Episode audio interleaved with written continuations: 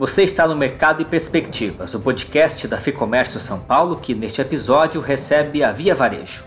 Dona de marcas como Ponto Frio, Casas Bahia, Extra e da fabricante de móveis Partira, o grupo se firmou como o maior varejista de eletrônicos e móveis do Brasil.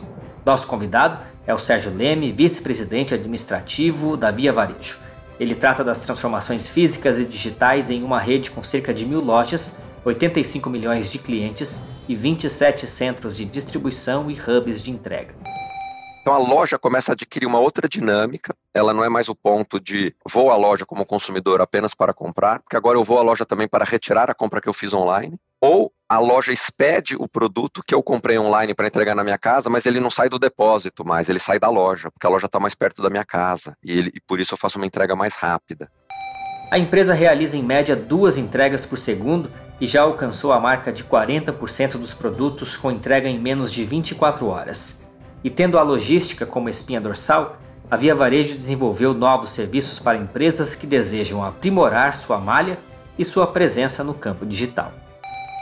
A gente organizou nos últimos seis meses a logística da Via Varejo para poder oferecê-la para o seller do marketplace. Não é uma chave que você vira do domingo para segunda-feira e você tem uma logística que tradicionalmente não era feita para isso, operando para os sellers. Então a gente se preparou nos últimos me vários meses para poder ligar alguns serviços para os sellers. São serviços de postagem, coleta, produtos financeiros e outras soluções que envolvem digitalização e crédito para consumidores e vendedores.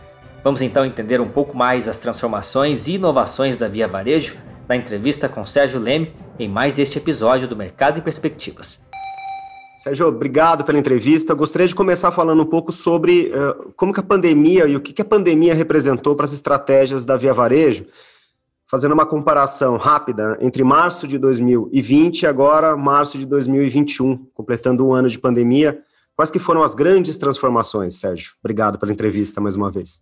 Legal, Fernando. Prazer estar aqui, prazer falar com vocês. Bom, primeiro de tudo, que loucura que já se passou um ano, né? Um ano atípico, diferente de tudo que nós aqui, acho que qualquer pessoa podia imaginar que, que viria pela frente, né? Se a gente voltar um ano atrás, um, um exercício da parte é, humana de um lado e a aceleração do desafio de negócio que isso representou. Né? No nosso caso, Fernando, a gente obviamente já tinha um plano de aceleração digital, mas há um ano atrás, nós éramos uma empresa que tínhamos lá as nossas aproximadamente 1.050 lojas operando, e no dia 20 de março, ou 21 de março do ano passado, se não me engano, a gente decide, pioneiramente até naquele momento, por segurança de, de, cliente e de colaborador, né? Porque é, se a gente lembrar, começava a subir muito o nível de estresse individual nas pessoas, insegurança. Então a gente decide fechar todas as lojas numa tacada só, todas as lojas em todos é, estados do país onde a gente tinha loja naquele momento, em 21 estados. E a gente era uma empresa que naquele momento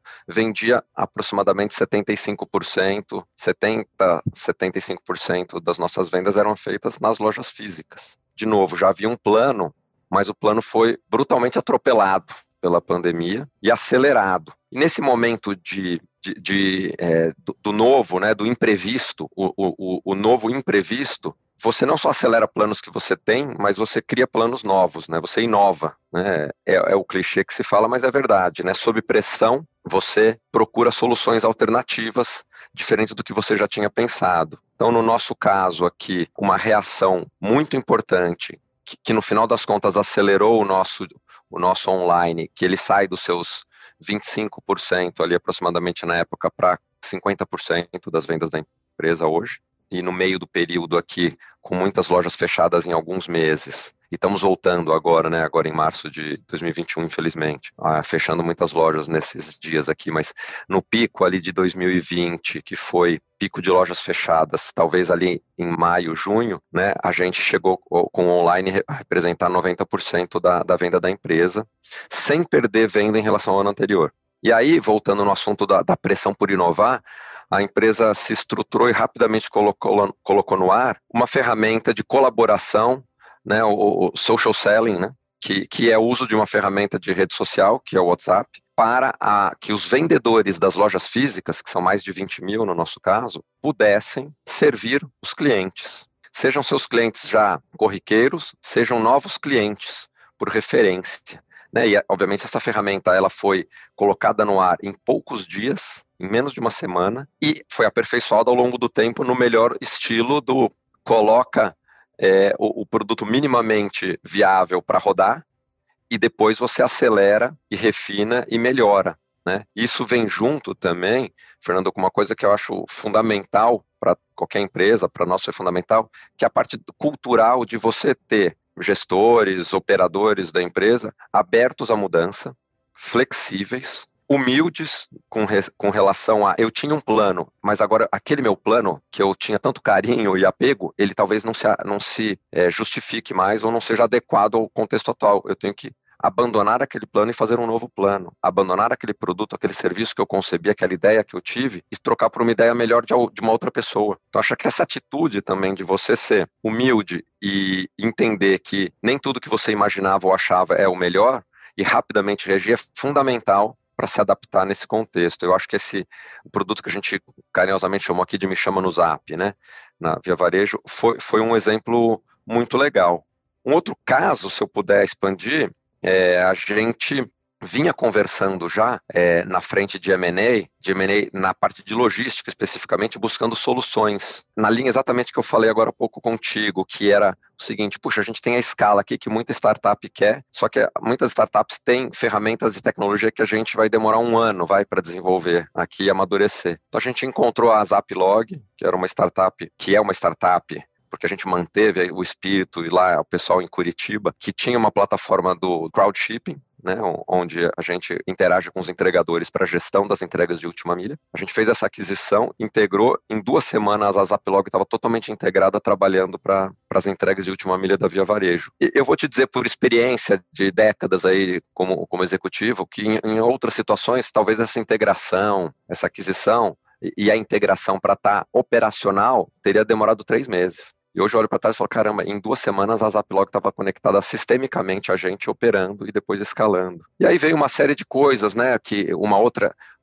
para a gente que é uma empresa que é física e digital hoje em dia, barreira que tende a desaparecer do nosso vocabulário nos próximos anos, eu acho, porque tudo vai ser físico e digital de certa forma, porque mesmo o que é puramente digital, o produto que você compra precisa fisicamente chegar na sua casa, né? A única coisa pura, pura digital é quando o produto é digital, né? Então você descarrega um game na sua casa, ele não precisa ser entregue fisicamente, mas o que é um produto, ele é físico e digital junto. E eu estou tocando nesse ponto para falar de loja física, porque você pode me perguntar, pô, e, e, loja física, como que você transforma a loja física nessa hora? Puxa, meu, meu, meus colegas aqui que, que cuidam dessa parte, então, primeiro, uma mudança até na, na forma de treinar, na forma do vendedor e do, do funcionário da loja, que não é só um vendedor, tem outros funcionários que não são vendas também, tem parte do crediário, tem o caixa, tem o estoquista, tem os assistentes, auxiliares. Como que eles lidam com aquele cliente que aborda a loja, mas ele é um cliente do online? Porque ele, ele pode não comprar com o vendedor. Então, o vendedor está investindo 20 minutos ali naquela venda, cuja comissão ele não vai oferir. Agora, no Me Chama no Zap, se ele efetuar a venda pelo Me Chama no Zap presencialmente, que já misturou online com offline aqui completamente, ele vai ter uma comissão. E ele também passa a ser incentivado, que são mudanças que acho que a gente está falando aqui, incentivado por atender o cliente que vai na loja só coletar, retirar o produto que ele comprou online. Então a loja começa a adquirir uma outra dinâmica, ela não é mais o ponto de vou, vou à loja como consumidor apenas para comprar, porque agora eu vou à loja também para retirar a compra que eu fiz online, ou a loja expede o produto que eu comprei online para entregar na minha casa, mas ele não sai do depósito mais, ele sai da loja, porque a loja está mais perto da minha casa e, ele, e, por isso eu faço uma entrega mais rápida. Então, Fernando, aqui alguns exemplos de mudanças que, de novo, nem tudo foi uma ideia gerada pela pandemia, algumas já estavam em gestação. Agora, certamente, é, algumas ideias foram geradas pela pandemia e outras foram aceleradas bastante.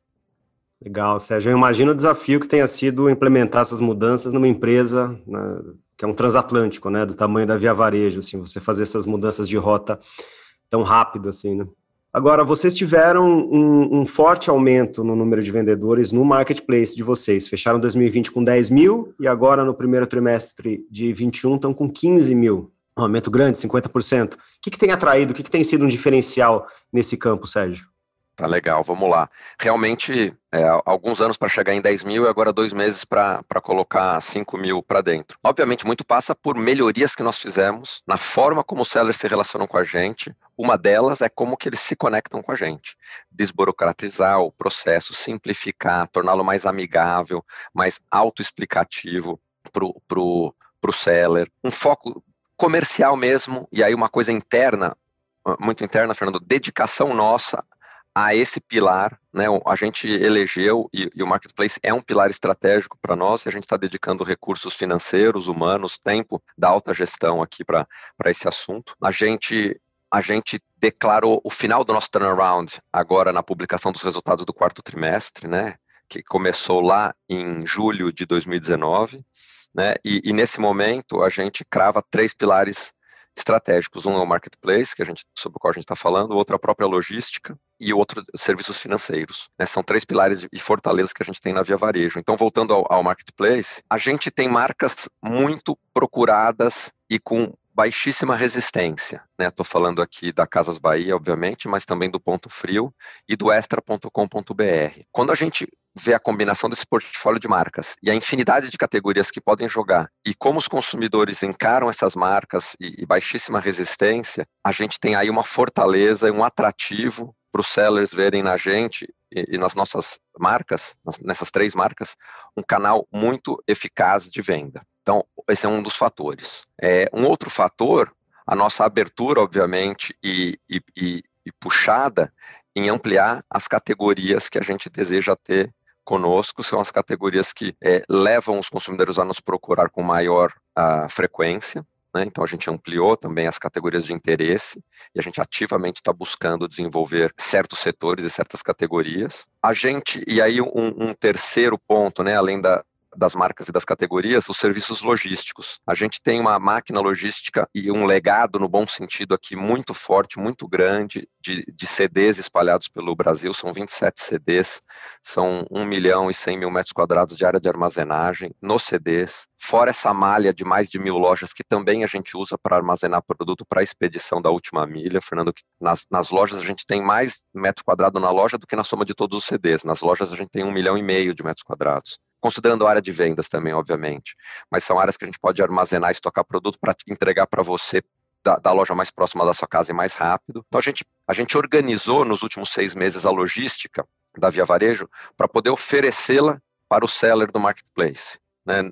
Não é uma chave que você vira da, da, do domingo para segunda-feira e você tem uma logística que tradicionalmente não era feita para isso, operando para os sellers. Então a gente se preparou nos últimos me vários meses para poder ligar alguns serviços para os sellers. A gente ligou os primeiros serviços, que é o serviço de postagem para os sellers em novembro de 2020 há três semanas atrás, mais ou menos, no meados de fevereiro, segunda quinzena de fevereiro de 21, a gente ligou os serviços de, de coleta, então para a gente poder coletar os produtos dos sellers e colocá-lo nessa nossa malha que distribui produtos dos nossos entre os nossos CDs, do nossos CDs para as lojas e depois dos CDs ou das lojas para a casa do consumidor, para colocar isso a serviço do seller. Então esse é um outro fator que a gente acredita atrativo, um atrativo, junto com a força das marcas, com a nossa abertura a várias categorias para atrair os sellers. E de novo, juntando com o que eu falei no começo aqui, a gente viabilizou uma simplificação do processo dele se conectar a nós. Então, isso, é, essa combinação de todos esses fatores, a gente acredita que está por trás dessa velocidade de, de, de, dos 5 mil em dois meses, depois de 10 mil em alguns anos. E, e a gente já está operando nesse momento, Fernando, a uma velocidade maior do que é, esses 5 mil nos dois meses. Né? E com, com cuidado também, né? Eu acho que tem a, a, curadoria das categorias, a curadoria dos próprios vendedores, né? A gente quer assegurar que o nosso consumidor tenha segurança ao se conectar ao nosso marketplace, de que ele está acessando um hall de, de fornecedores de produtos adequado às suas a, qualidade esperada, né, ao serviço, ao nível de serviço esperado, enfim, é, tem todo um trabalho aí da, do, do, time comercial do Marketplace por trás que, que vai levar a gente a crescer bastante nesse espaço. Você falou sobre logística, Sérgio. Logística é a espinha dorsal de vocês, né? E nesse sentido, você já pontuou alguns serviços que estão sendo oferecidos, mas eu queria me aprofundar um pouco nesse, nesse tema, porque a Via Varejo anunciou recentemente uma plataforma nova uh, para o marketplace, que é a Envias. Eu queria entender quais outros serviços estão disponíveis e que público que vocês estão querendo impactar. Isso, acho que eu, eu me passou aqui colocar o nome Envias junto, quando eu falei dos serviços de postagem, de coleta, é o Envias Postagem, é o Envias Coleta, que é a nossa plataforma de serviços logísticos, né, para o seller. Mas em adição a isso, tem um outro pilar que vem junto, que, que ele, é, ele não é logística, Fernando, mas ele é uma fortaleza da empresa grande, assim como a logística, que são serviços financeiros, né. Então, a, especialmente a Casas Bahia, acho que todos sabem, é reconhecida no país todo, também pela oferta de crédito ao consumidor, né, acho que ela foi pioneira em em acessar os desbancarizados no Brasil, né, avaliando e fornecendo crédito para o consumo. Agora, a gente na plataforma, no marketplace, a gente está levando né, essa mesma fortaleza para oferecer aos consumidores que compram no marketplace digitalmente crediário, né? Então teve todo um desenvolvimento do serviço do, do crediário digital e também em, no, no seu momento para os sellers, né? Potencialmente e, em um outro momento, a própria oferta de crédito ao consumidor. Né? Então aí a gente pega uma, de novo, um ativo muito é, esculpido aí ao longo de 60 anos, honestamente, né, onde a empresa tem um, um know-how enorme, é, onde a gente viu e se relacionou com 85 milhões de consumidores, que é o tamanho da nossa base histórica, que em algum momento passaram por nós, com ou sem serviços financeiros, mas passaram por nós, para poder ofertar essa suíte de, de serviços, né? Expandindo aqui, além do crediário, a gente lançou também a nossa carteira digital ano passado, né, que é o Bank, e o Bank vai incorporar uma série de serviços, né, o próprio crediário, o carnezinho né, tradicional já está digitalizado né, dentro da carteira digital do Bank, e, e então a gente está fundindo, né, acelerando essa fusão dos mundos físico e digital de forma que, como a gente falava agora há pouco, em algum momento na frente, aqui não sei se vai ser em um ano, três anos, dez anos, mas a gente já não vai nem mais falar em, nessas distinções físicas e digitais, porque os negócios vão ser uma coisa só, que fazem o bom uso da sua infraestrutura física e digital. Né? É, é muito bonito isso, eu acho muito empolgante estar é, num setor como esse nesse momento. Pegando um gancho um pouco nisso que você falou, ah, Sérgio, na quantidade de clientes, nesses 85 milhões e em todo esse processo de, de aceleração digital, como que está o uso da inteligência artificial, da automação por trás dos processos digitais? Como que isso impacta também na, na ponta, no tempo de frete, nos custos, enfim? Ah, vamos lá. Primeiro, o campo da inteligência artificial e do uso de algoritmos em várias áreas da empresa e de vários negócios, acredito que na Via Varejo e certamente para todos os, os colegas aí do, do, varejo ou de outros setores, ainda a, a estrada é enorme. Pegar, eu estava falando, estávamos falando aqui de crediário. Você imagina a quantidade potencial de uso de tecnologia na avaliação né, de crédito a ser concedido, na carteira potencial de todos os consumidores do Brasil e como que você determina e oferece e quanto você oferece, né, e como você faz a avaliação de risco e como você faz também a regulação de antifraude, né, então tem um uso intensivo de, de tecnologia nisso, né, a gente tem o, o, André Calabro, que é o nosso líder de serviços financeiros, que, que veio de um histórico de, de concessão de crédito grande, né, e, e, assumiu esse, esse transatlântico aqui nosso de, de serviços financeiros, né, trouxe bastante tecnologia para essa área, área, bastante algoritmo novo que dá velocidade para a gente poder conceder crédito eh, muito rapidamente e ligando uma coisa com a outra, Fernando, porque se eu quero entregar em horas, e eu não posso demorar um dia para fazer uma avaliação do cartão de crédito. Então eu tenho que atuar com a operadora do cartão, todos os clearings que são feitos no processo, em minutos idealmente, e realmente ser muito restrito numa, num percentual de casos muito pequenos, para que a maioria né, lícita dos nossos clientes, dos consumidores brasileiros, possa passar por esse filtro. Então aí tem muita inteligência sendo aplicada, né, nesses processos. E como eu falava antes, isso não é feito em isolamento, tudo dentro do universo via varejo. Aqui tem parcerias com empresas de tecnologia, com operadoras de cartão. Então é, é a beleza desse mundo da colaboração. E para conectar é, em um outro assunto que você tocou, também da logística acelerada, da entrega mais rápida. Né? A pandemia, é curioso, ela acelerou o digital e o digital já acelerava a ansiedade do receber rápido. Né? E tudo que leva a, ao, ao, ao online hoje, é, especialmente as compras, né, para usar um exemplo, a compra de comida, né, você não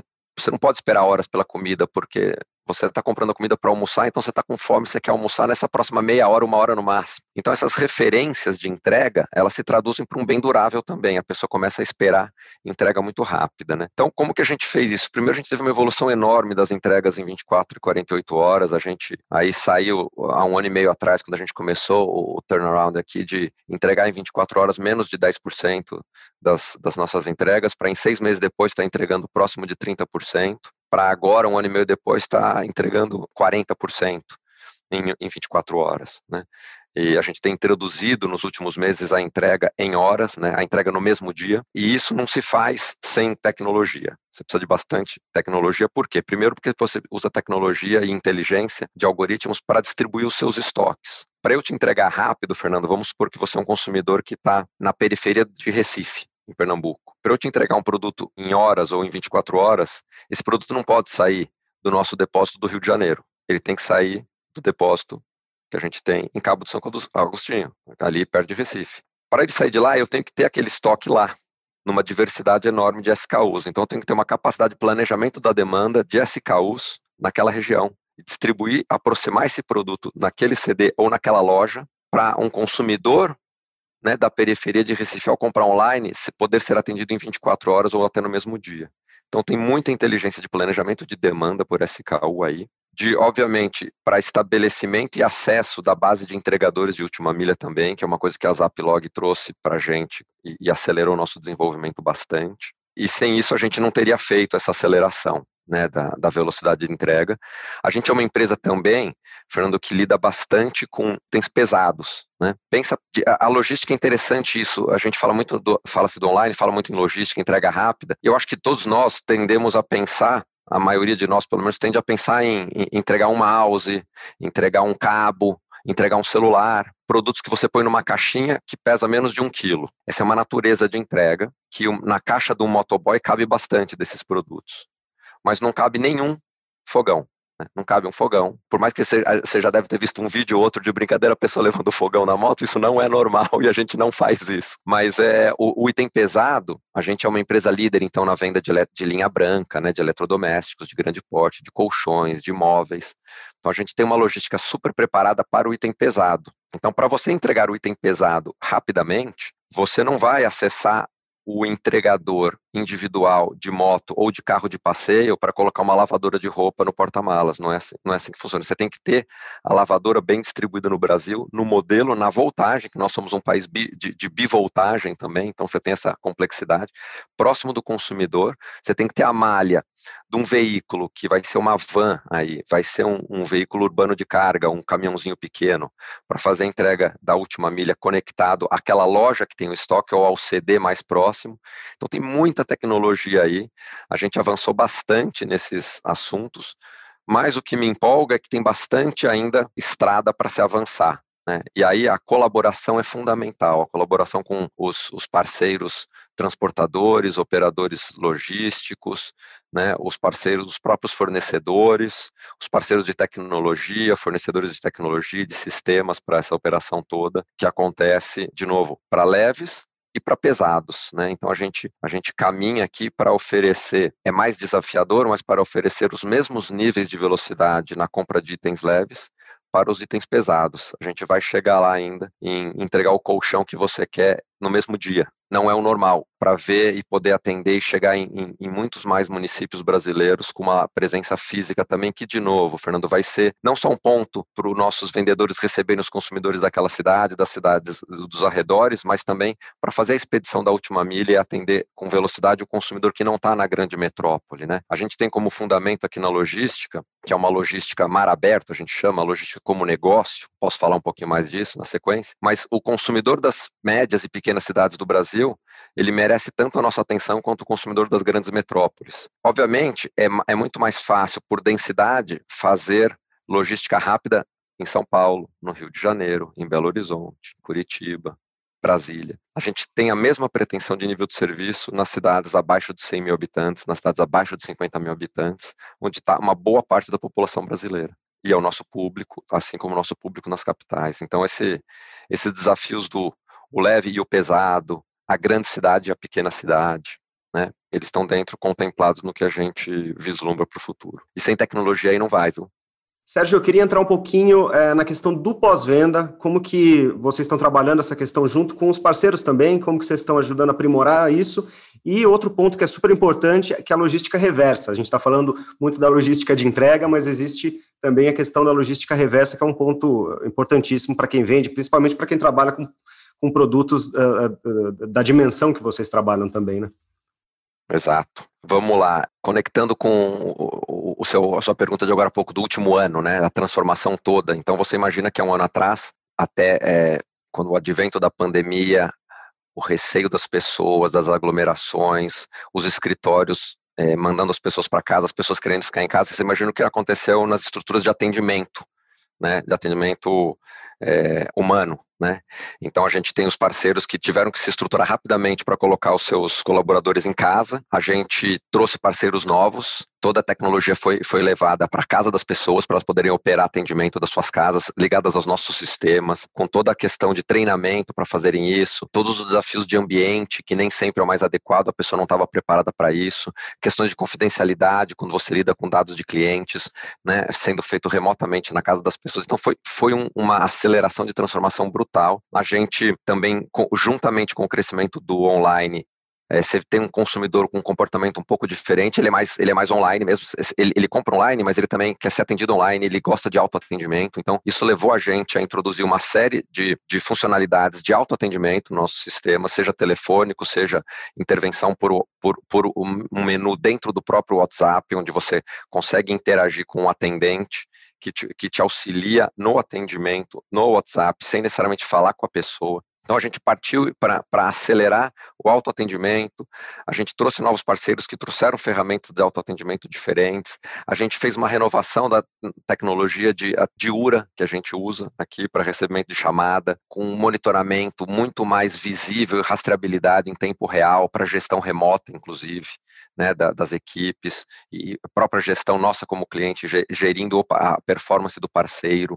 E isso fez com que a gente conseguisse diminuir o tempo de resolução. Por, porque eu falo aqui, eu brinco com a turma aqui na área de atendimento. Não, a gente não está aqui para atender o cliente, a gente está aqui para resolver o cliente. Atender é uma parte de resolver, mas se só atender, bom dia, cordialidade, tudo bem. O cliente, bom dia, tudo bem. Cordialidade é ótimo, é necessário, mas não resolve. Eu quero minha entrega, eu quero ressarcimento do meu, da, da, compra do meu cartão de crédito que eu não vi ainda no meu saldo, eu quero devolver o produto, fazer a logística reversa. A gente está aqui para resolver o cliente. Atender é uma parte da, da, cadeia de resolver. Então, quando a gente colocou também um foco muito grande na resolução de problemas, a gente baixou o nosso pra, prazo médio em seis vezes de resolução. É seis vezes mais rápido. Obviamente não estava bom, onde estava antes não estava nada legal. Mas foi uma, uma baixada em, em menos de 12 meses, nesse caso, de, de seis vezes mais rápido o tempo médio de resolução. Quando você baixa o tempo médio de resolução, é ótimo, Fernando, pelo seguinte: você consegue agora focar nos casos críticos, porque a média esconde os grandes problemas. Então você vai para a parte da curva problemática, né? E aí você aprende muito onde sistemicamente você teve alguma falha, do ponto de vista de entrega, você teve falha de execução de algum parceiro. Então a gente começa agora a acumular dado também. Né? O, o, o Brasil, para te dar uma dimensão, tem, eu acho que são 1 milhão 150 mil CEPs, algo assim. 1 milhão e 100 mil CEPs. E eu estou falando aqui do assunto entrega, que é a maior dor do comprador, do comprador online ou do, do comprador que compra algo que ele não retira na loja, né, um produto pesado como o nosso. A maior dor é a entrega, nossa e de todos, todos os varejistas. Então, quando você tem que gerenciar o estado de, de, 100, de 1 milhão e 100 mil CEPs no país, onde você pode estar tá tendo uma enchente, você pode estar tá tendo uma zona de risco de segurança, uma zona onde é, é, a própria polícia não acessa e os correios não servem, não, não atendem mais, e você é como que você desenvolve a solução para aquele consumidor, que é o nosso consumidor, e a gente vai tratar tão bem quanto qualquer consumidor do país. Então você tem uma, uma multiplicidade aí quando você tem visão e tecnologia para ver no atendimento onde que você tem problemas, você consegue reagir junto aos seus parceiros com soluções alternativas. Puxa, na época de chuvas agora, que a gente teve bastante nos últimos dois meses, né, é, em vários diferentes estados do país, mas muito, muito intenso em, em Minas Gerais e Rio de Janeiro, por exemplo, como que você ativa parceiros diferentes, como você gerencia a expectativa do cliente que pode atrasar ou vai atrasar porque aquela região não está acessível porque a estrada fechou. Como que você complementa um parceiro adicional porque acumulou-se pedidos e você precisa fazer? Então não vai chegar em um dia, vai chegar em dois, três, mas aquele parceiro, o transportador não dá conta sozinho, eu preciso ativar outro. Então você tem aí toda uma revolução no, na, na parte do atendimento que faz a gente ser mais responsivo, com mais velocidade, baixando o, o prazo de resolução. Mas atender é resolver, né? Eu falo para a turma. Atender não basta, tem que Atender com cordialidade é fundamental e básico, mas não resolve. O que resolve é o cliente satisfeito e o problema dele resolvido. E uma parte desse, dessa questão é a logística reversa, né? E eu te digo que nos meus 25, 30 anos aí no mercado, na vida executiva, a, a logística reversa sempre foi um grande desafio, sempre. É, a gente tem uma a, a, o direito ao arrependimento, né? O consumidor que compra um produto online, ele pode se arrepender e se arrepende eventualmente, ou cancela por, por N razões uma compra, e essa compra, uma coisa é você fazer a coleta de um cabo, como eu dizia agora há pouco, outra coisa é você fazer a coleta de um armário, de um colchão, de uma geladeira. É, então, a nossa, a, o desenvolvimento da nossa malha, quando eu falava antes, o desenvolvimento da malha logística, ele contempla a entrega, assim como ele contempla a logística reversa, o retorno do produto, inclusive até a destinação sustentável na cadeia de um produto que não pode ser reutilizado. Né? É, não é só o desafio de coletar na casa do consumidor, mas depois é para onde esse produto vai ser destinado. Né? Se ele é possível, dentro da regulamentação, ser revendido ser reparado e retornado à indústria, ao fabricante, ou se ele necessita uma destinação ambientalmente adequada. Então, toda essa cadeia, a gente está bastante é, atento a isso. É um, de novo, é um, é um grande desafio. A gente aqui precisa, a gente tem parceiros, a gente vai continuar precisando de parceiros que nos apoiem, e na, na reversa, que não é só, de novo, a, a, a logística do transporte da coleta física, mas é da destinação do produto, da comunicação com o consumidor, porque tanto na entrega, aí eu vou colocar a entrega e a coleta no mesmo balaio aqui, Fernando. Muito importante a comunicação tempo real com o consumidor. Você tem duas etapas críticas onde a gente trabalha bastante, está se desenvolvendo. Uma é você combinar dia e em algum momento hora de entrega e coleta, e depois nesse processo, que não, não uma central, mas a ponta, o motorista, o entregador, o coletador, né, o motorista da, do, do, veículo de coleta tenha a capacidade de se comunicar em tempo real com, com o consumidor, como você já deve ter tido experiência em, em, entrega e coleta de serviços de mensageria, de documentos, onde você consegue falar com o, com o motorista. Né, com o entregador. Eu já tive experiências positivas e já tive experiências não tão positivas nesse aspecto. Mas todos aqui, nós e outros colegas de, de setor, estamos é, focados nessa capacidade que reflete-se depois numa experiência de alta qualidade, do cliente poder interagir com a pessoa que está lá na ponta fazendo a entrega ou fazendo a coleta. Por quê? Porque é, é, é, são os, os, problemas triviais do dia a dia. A pessoa está em casa, cuidando do filho, precisou ir aqui, precisou ir na padaria, precisou ir lá, não estava naquele momento justamente onde, onde o entregador. O entregador tem 10 coletas ou entregas para fazer naquele bairro. Ele pode mudar a ordem se ele souber que você não está em casa agora, mas você vai estar tá em casa daqui a 45 minutos. É, e, e no mundo onde a tecnologia era pouco utilizada, o consumidor não está em casa, não está em casa, eu volto amanhã. Então, para o entregador é, é, ineficiente, porque ele tem que voltar com a mercadoria para a base e tem que sair no dia seguinte para entregar de novo a mesma mercadoria, então ele perdeu uma eficiência de entrega. Para o consumidor, que poderia ter recebido é, com 45 minutos de atraso, em relação ao momento que ele não estava em casa, agora vai receber no dia seguinte, mas talvez no dia seguinte ele não se programou no trabalho dele, porque naquele dia seguinte ele poderia ir presencialmente ao trabalho, agora no nosso novo mundo. Né? Puxa, esse dia eu estou presencial, não tinha combinado, então meu filho eu já deixei com. Enfim, é uma complicação, então a gente está super atento a isso. De novo, aqui é o mundo das parcerias, de uso intenso de tecnologia para essa comunicação em tempo real. A gente fez muito avanço nesse, nesse, nesse espaço continua fazendo e o caminho é o consumidor ter visibilidade completa do processo e a gente poder reagir aos imprevistos, seja uma chuva, seja uma situação de segurança, seja a indisponibilidade momentânea do, do cliente. Legal, Sérgio. E o cliente sempre modelando as estratégias, né? Sempre, sempre sendo o ponto focal de vocês e fazendo com que a empresa é, é ele se transformando. Né? Fernando, a gente fez uma pesquisa esses dias, agora você me fez lembrar, sobre pesados, itens pesados.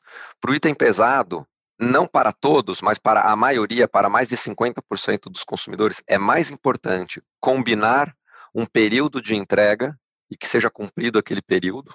Então, eu vou te entregar a sua geladeira na sexta-feira à tarde. Isso é mais importante do que a velocidade de entrega para o item pesado. Por quê? É porque receber o produto pesado, como um móvel, um sofá, um colchão, uma, um fogão, uma, uma geladeira, ele implica uma movimentação na casa diferente do que um pequeno pacotinho, uma caixinha de papelão. Para esse cliente é mais importante a precisão. Então você tem que ter um sistema que ele está preparado para ser preciso na promessa e na execução dessa promessa de entrega e, pra, e, para, e ou para ser rápido. Né? Então, para certos, na, na linha do que você falou, é o consumidor que dita essa regra. Para certos consumidores, a gente vai ter que ser rápido. E eu falava agora há pouco ser rápido também para pesados. Mas muitos dos consumidores de pesados não querem a velocidade, eles querem a precisão. Eu estou mudando de casa, eu, eu não posso que a geladeira seja entregue amanhã. Por quê? Porque não está pronto o apartamento. Eu, eu, eu, preciso que seja entregue, aqui a gente está hoje no dia 10 de março, eu preciso que seja entregue no dia 25 de março, por exemplo. E, acredite ou não, é um desafio para todos os operadores planejar a longo prazo. Puxa, é só 15 de mar... é só 25 de março, daqui a 15 dias então tá fácil. Não, não tá fácil, porque você tem que reservar um slot na sua cadeia logística, no seu transporte, no seu depósito, assegurar que o produto estará disponível daqui a 15 dias. Eu posso reservá-lo hoje, mas aí eu travo o meu estoque por 15 dias. Ou reservo amanhã, ou depois de amanhã, ou daqui a 10 dias, ou um dia antes da entrega. Então, é, é, tudo tecnologia conectada com o fornecedor, que eu também tenho a programação do recebimento daquele SKU eu falei né, da distinção do, do, dos grandes centros urbanos, grandes cidades, pequenas cidades, do leve e do pesado, tem a outra também aqui, que é a, a entrega agendada e a entrega o mais rápido possível. Todo mundo aqui no varejo está falando do eu, eu sou mais rápido, eu sou mais rápido, eu sou mais rápido. É legal ser rápido, todo mundo quer ser rápido e faz parte. Agora, ser preciso, a gente não está falando bastante ainda como setor. E a gente aqui na Via Varejo vai falar bastante em precisão nos próximos tempos, porque uma parte dos consumidores significativa para uma boa parte dos produtos precisa de precisão. Nós ouvimos o Sérgio Leme, vice-presidente administrativo da Via Varejo. Eu encerro esse programa com um convite. Se você é empresário, conheça o lab.fecomércio.com.br. É o espaço que reúne conteúdos econômicos, trabalhistas e jurídicos para todos os tipos de empresa, além de uma série de vantagens e benefícios. O link está aqui na descrição. Este foi o Mercado em Perspectivas. Eu sou Guilherme Baroli a entrevista e o roteiro deste episódio são de Fernando Saco e a edição do estúdio Johnny Days. Obrigado pela sua companhia e até a próxima.